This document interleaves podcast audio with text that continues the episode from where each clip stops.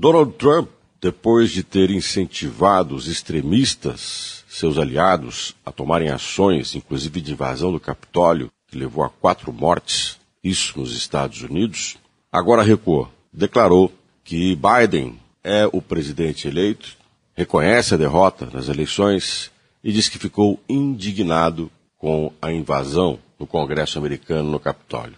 Trump baixou a bola. Trump reconheceu o quanto que isso custou. Por que, que algumas pessoas petulantes, arrogantes, que se consideram na capacidade de mudar as regras, por mais que tenham sido as regras que os elegeram, só reconhecem as coisas depois de que o estrago feito é um mal que ninguém pode negar.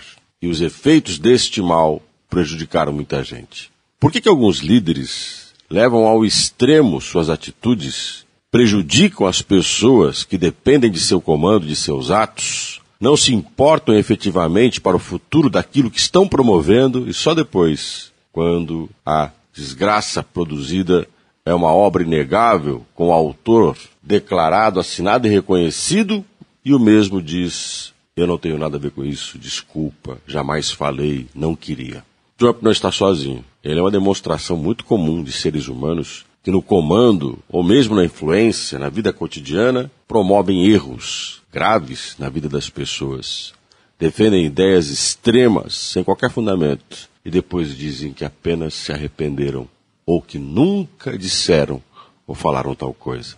Por que, que a gente insiste, às vezes, em dar valor a seres humanos assim?